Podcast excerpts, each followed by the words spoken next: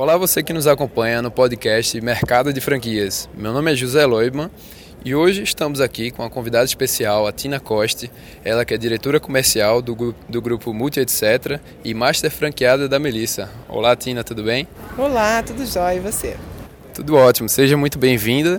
É, Tina, eu gostaria que você começasse contando um pouco para a gente é, da sua história, né, para o pessoal te conhecer, quem é a Tina e o que, que ela faz. Bom, a Tina começou como vendedora de loja, uma loja de vende, que vendia roupas de noiva. É, depois ela foi trabalhar como uma, uma, vendedora. Não, depois ela foi ser gerente de loja e ela não, né? Eu. É, depois eu fui ser supervisora de franquia e virei consultora de franquia e gerente regional na Leves. E depois, há cinco anos, eu tô na Clube Melissa. Bacana. Tina, então conta pra gente agora um pouco da história do Clube Melissa, como surgiu, o que, que é o negócio.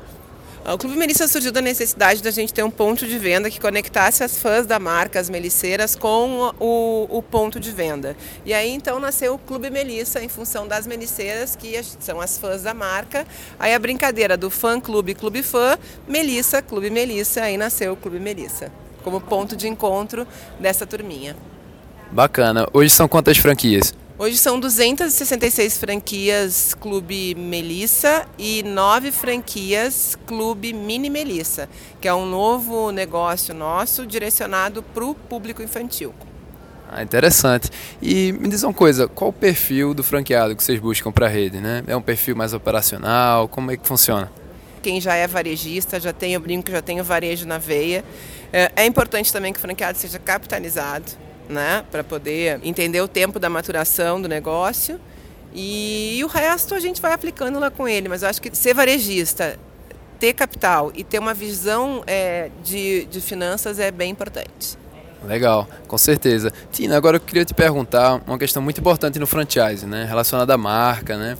É, existe uma, um valor muito grande né, na marca quando o franqueado está entrando numa rede e eu, é, se nota né, que na, na Melissa teve uma preocupação muito grande em relação ao brand, né, tudo isso, é, até porque é uma empresa do grupo Grendene, né? Então, é, explica pra gente um pouco dessa importância da marca, como é que vocês é, trataram isso desde o início. Isso é feito pela Grendene, não tenho muito como colaborar nessa tua pergunta. A gente trabalha o marketing lá dentro da nossa, do nosso escritório no Rio de Janeiro. É lá que são pensadas as ações, é lá que a gente monta os calendários, apresenta para a Grendene, divide com eles, eles dão os inputs e aí a gente acerta e joga isso para o mercado. O que eu posso dizer é que eles fazem isso muito bem, porque conseguir reinventar uma marca que está há 40 anos e hoje ela se tornar uma marca de desejo, ícone aí no mercado, eu acho que é um grande feito. Certo, ótimo, Tina. Tina, e em relação à tecnologia, né? É, todo mundo sempre está buscando se atualizar, né? E a franqueadora, como ela vê a questão da tecnologia? Vocês estão implementando novas coisas? Tem novidade vindo por aí? A gente já tem o, a mobilidade das lojas, né, onde o franqueado não precisa mais passar no caixa para poder pagar o, o seu, a sua compra. Não está implementado em 100% da rede. A gente tem aí é, uma, uma dificuldade de conseguir implementar isso com os franqueados, que os franqueados não conseguem entender qual é o ganho, quanto que esse investimento, que ele não é baixo, é, ele, ele repercute na venda, né? ele cresce a venda. A gente sabe que isso gera uma experiência melhor e isso agiliza mais os rendimentos. Então, mobilidade é um deles. A gente está trabalhando agora com um canal Omnichannel através de uma consultoria para ver o que, que a gente consegue é, é, realmente implementar, é, fazendo essa troca entre varejo físico e varejo online. E depois mais algumas novidades aí que tem por aí, mas ainda é um pouquinho de segredo. Certo, bacana, Tina. Tina, é, deixa eu te perguntar agora uma questão, é, para finalizar aqui nosso bate-papo, uma questão polêmica no franchise, né? Em relação a uma questão do, que eu estou perguntando aos entrevistados agora, que é a questão das mídias sociais. É, como vocês tratam isso é, com o franqueado? O franqueado ele pode ter a própria rede social, o Instagram, o Facebook. Como é que funciona com vocês? A gente acredita muito nisso. Cada franqueado, cada clube Melissa tem a sua página. A gente gerencia isso de uma forma bem é, criteriosa entendendo que esse é a, é, essa é a maneira que a gente vai ganhar é, visibilidade, né? Porque seria mais fácil, talvez, é, ter apenas uma página Clube Melissa Oficial e não ter 275, mas aí a gente não ia ter o mesmo alcance. A gente acredita nessa questão da proximidade com o consumidor local.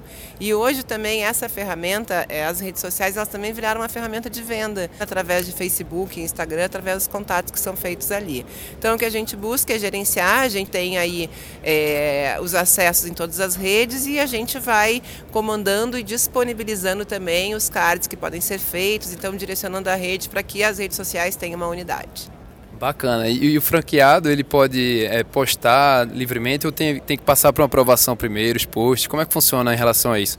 A gente trabalha a rede na base do treinamento, informando a ele o que pode e o que não pode. Se tiver uma cliente lá com uma filhinha e ele quiser postar, ele pode postar, desde que a foto seja dentro do padrão que a gente quer. Mas, logicamente, tem coisas que a gente não, não permite. Às vezes o franqueado faz e a gente vai e retira aí aquele post, porque a gente tem gerenciamento para fazer isso. Ah, bacana, interessante. É muito, é muito importante ver assim como uma franqueadora como vocês, já com certo porte, né, tratam uma questão tão importante como as redes sociais. Né? Agradeço aqui a oportunidade do nosso bate-papo e espero contar com você numa próxima, quem sabe. Obrigado. Obrigada a você pela oportunidade. Sucesso para a rede de vocês. Você ouvinte que nos acompanhou agora, eu realmente agradeço sua atenção. Espero que tenhamos contribuído com você de alguma forma com o episódio de hoje. Eu gostaria de pedir só um pequeno favor para você que é avaliar esse podcast, colocar aqui as estrelinhas no iTunes e um comentário sobre como foi sua experiência. Muito obrigado mais uma vez, um grande abraço e até a próxima.